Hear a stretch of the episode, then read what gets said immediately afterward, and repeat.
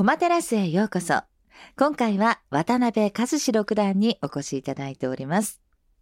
まあ、棋士になれるのは本当に一握りという大変厳しいね、環境の中ですが、渡辺さんの世代ってちょっとこう、層が厚い印象がありますね。そうですね。うんまあ、同年代といいますか。はいはい、同世代の方。そうですね。同い年の人も結構多いですし、うん、私の一つ上のはい。年の方も結構多くて、うん。なんか結構小学生の頃とかその1年の差が結構大きくて、1年上の人にはなかなか勝てないなという感じもあったので。すごいやっぱり層が厚いなという世代ではありますかね。なんかあれですか？少年時代に将棋がなんかブームになってたとか、そういうわけではないんですか？どうなんですかね。結あ構、でも、ちょうど私が生まれたぐらいが、うん羽生先生があ七冠独占されたりとか、はいはいそういう羽生ブームといいますか、ええ。だったので、もしかしたらその私の親とか影響があるのかもしれない影響があるかもしれないですかね、ちょうど。なるほどね。はい94年っていう。94年ぐらいですかね。うんはい。それでなんとなくちょっとこう将棋が静かなブームはい、になっブームがあて、って子供たちがみたいな流れだったのかもしれないですね。あの白鸚でのね同級生の佐々木勇気八段をはじめとしまして吉祥寺の将棋サロン時代からの幼馴染はい。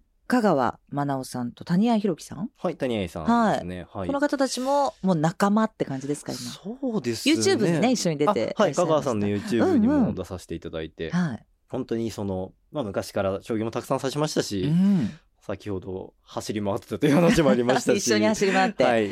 えすごいでも、3人とも、まあ香川さん女流棋士という形ですけど、はいまあ棋士として、まあ将棋に携わる仕事ができているのはすごいありがたいことですし。ーやっぱ幼馴染当時から一緒に指してた仲間が一緒にみんなプロになれるってすごいことですよね。そうですね。うんはい。なんか感慨深い気持ちになりましいや、たね。本当ですはいね。谷谷さんは東大。そうですね。うん小学校の頃はそんなに頭がいいとは知らなかったんですけど、本当にその、プログラミング系のことも結構できますし、かなり多彩なんですよね、谷谷さんも。へで、香川さんんもかなり今 YouTube やられたりとかうん。いろいろできて、なんかこんな二人ともいろいろできる人だったんだっていうことを 改めて知って、そうか、小さい頃ってね、一緒に走り回って将棋指してる仲間っていうあの側面でしかないですけど。そうですね。あはーいろいろみんなすごいんだっていい。う。はい。いや、ちょっと自分はそんな器用じゃないんで、将棋頑張んなきゃなっていう 気持ちになるような。えー新しいね、お仲間に対して発見もあるようです。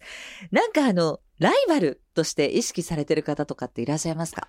ライバルという形かわかんないんですけど、白鸚の一つ先輩で、はい。三枚堂七段っていうはい。方がいらっしゃって、うんうん。実は結構彼とは、まあ奨励会の時、段位が結構近くて、初段だったり二段ぐらいだった時、はい。本当にたくさん将棋を指しましたし、うん。まあプライベートでも結構遊びに行ったりもしまはいしたので、彼にはお世話になってますし、うん。公式戦で指す時とかははい結構、やっぱり普段仲いいし、今でも将棋を指してる分すごい力が入るあ相手だなという気がしますすね。へえ。あの、スポーツとか、まあ、アスリート、チームがあったりすると、味方と戦うことって、あ基本ないじゃないですか確にそうですね。将棋ってやっぱりそのね、まあ、学友であっても、同期であっても、仲間であっても、基本的には対局するっていうのがまたすごい。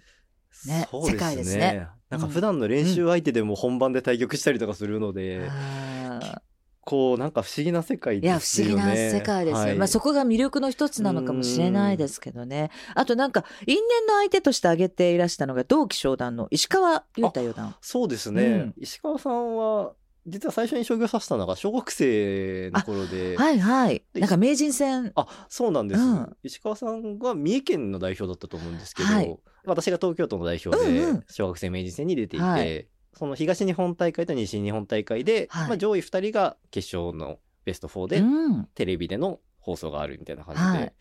その勝てばそのテレビ放送みたいな感じの一番だったんですけど、なんで三重からこっちの大会に出てるんだと思いながら。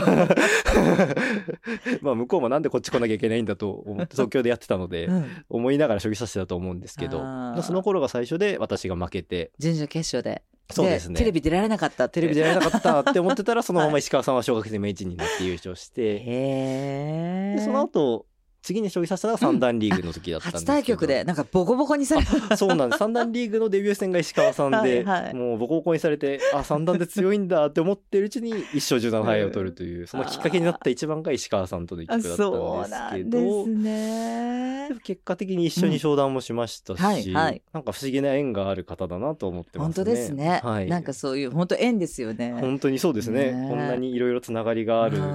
方になるとは思わなかったので。将棋でもボコボコって言うんですねボコボコ、そうですね。ボコボコになったなとかよく思いますね。なんかねちょっとこう肉体派な感じがしますけれどもまあでも負けてしまったっていうことですけれどもね。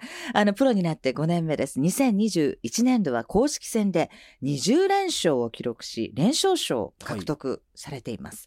まあさっきね、ちょっと連敗の辛さなんていうのも味わってらっしゃる渡辺さんなんですけど、連勝の時はどんな気分なんですか？そうですね、いつか止まるんだろうなと思って将棋指しました。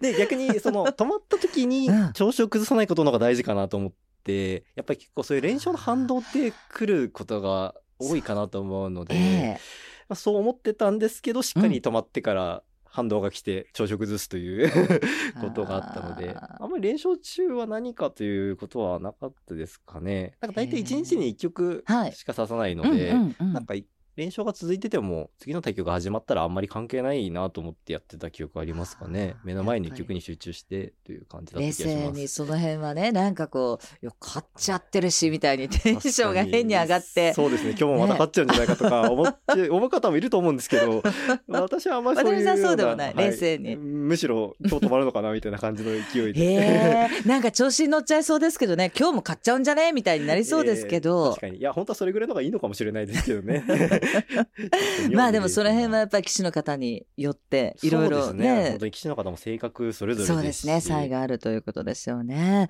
まあでもこの練習をもって覚醒したなんていうことも言われてるわけですけど、渡辺明九段の主催する研究会に通い始めたのも覚醒のなんか。たまたまその年のはい年末に研究会としてメンバー探してくださっていて、ええええ。そこに偶然参加させていただくことになりまして、へー。まあ、それそこでの一応将棋を煮込んでくださって、うん。その直後のアベマトーナメントでうんご指名をいただいたという形でしたね。いい手を指すっていうことで見初められて。そうですね、はい。い。びっくりしましたけど、ねえまだ当時余談で、はいはい。まだそんな20連勝とかもしてたわけではなかったので、えーただの新人に近いあーそれはでも嬉しかったですね。自分のそのねいろんなことが認められたっはい。ていうことですね。逆に言うと自分よりももっと実績があって、うん。なんか強い方がはい。そのアベマトーナメントで選ばれなかったりもしたので、うん。ここで自分がひどい成績残したら申し訳ないなというか、いろんな人に申し訳ないので、うん。ちょっと頑張んなきゃなと思って、まあ、危機感を覚えて勉強した結果がその20連勝とか、まあ、順位戦での賞金につながったかなという気がします素晴らしね。いですね。2年前にそのアベマトーナメントでは渡辺明九段率いるチームマンモスにはい。参加して活躍をされました。あの、アベマの企画はいろんなことをやっているみたいで。そうですね、うん。はい、そのアベマトーナメントという、はい。毎はい。年ドラフトを行って、ええ。まあ、チーム戦を行うというものがありますけど、うん。まあ、他にも、まあ、指定でのチームを組んで、はい。トーナメントもありますし、いろいろ見ていて楽しい企画をたくさんそうですね。行ってくださってじゃあて、このトーナメントで指定対決をされたこともある？そうですね。指定で師匠とチームを組んではい。1位を目指すというか、なのでちょっと新鮮でしたね。あんまり師匠とそういう感じの距離感うんで接することはなかったので、はい。まあお互いの将棋を応援しながら白熱した記憶がありますね。基本的にはだって個人戦っていうかね個人競技の将棋ですけど、チーム戦になるとまたちょっと違いますねじゃあね。そうですね、うん。なんか人の将棋というか、はい。普段そんなに自分以外の将棋はめちゃくちゃ手に汗握って見ることって少ないんですけど、はい。なんかやっぱりチームメイトだったり、うん。まあ師匠だったりはい。すると、やっぱりなんというか感情がさらに入ると言いますか、すごい全力で応援しちゃう感じがあって、うんまあこれはこれで本当に新鮮で楽しい期間でしたね。そうですね。あの、やっぱり棋士の方っていつもこう研究されたりとか、研鑽に時間をかけてらっしゃると思うんですけど、なんかこう休まるとき、お休み、例えばオフの日、はい。それも研究しようと思ったらいくらでも時間費やせちゃうじゃないですか。そうですね。うんその何にもない時をどう使う家が一番大事はいはない。職業といいますか。いや本当にそう思います。まあ極端なこと言うと対局の日以外全部休みみたいなところはあるので、まあ、その対局に向けてどれぐらい準備ができるかとか、あまああとはこのようにラジオでお話しさせていただいたりとか、はいまあそういう仕事を入れたりとか。ーい。やだから自分の中でのオンオフのバランスってすごく大切ですよね。あ。そうですね、うん。本当に人それぞれ合うところを見つけうん。うん。てやっていかないといけないと思うので、はい。そのあたりは棋士の方はどなたも苦労してるところかなという気がしますね。なんか渡辺さんのリフレッシュ方法とか、まあなんていうの癒しになるとか、ちょっと将棋のこと忘れてとかってありますか？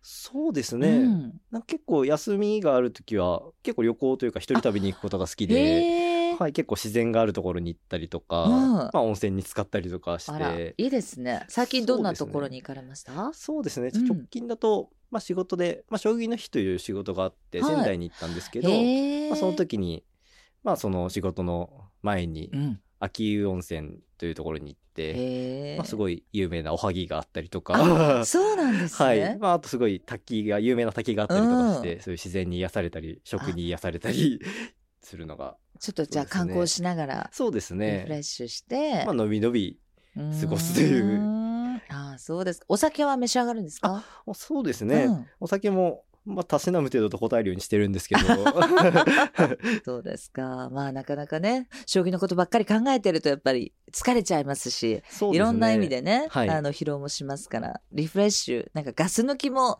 棋士の方にとっては大切な時間の一つなのかもしれないですね。そうですね。それによってかなり将棋に対する集中力も高まるかもしれないのではーい。さあ、この後はお待ちかね、あのコーナー、質問コーナーです。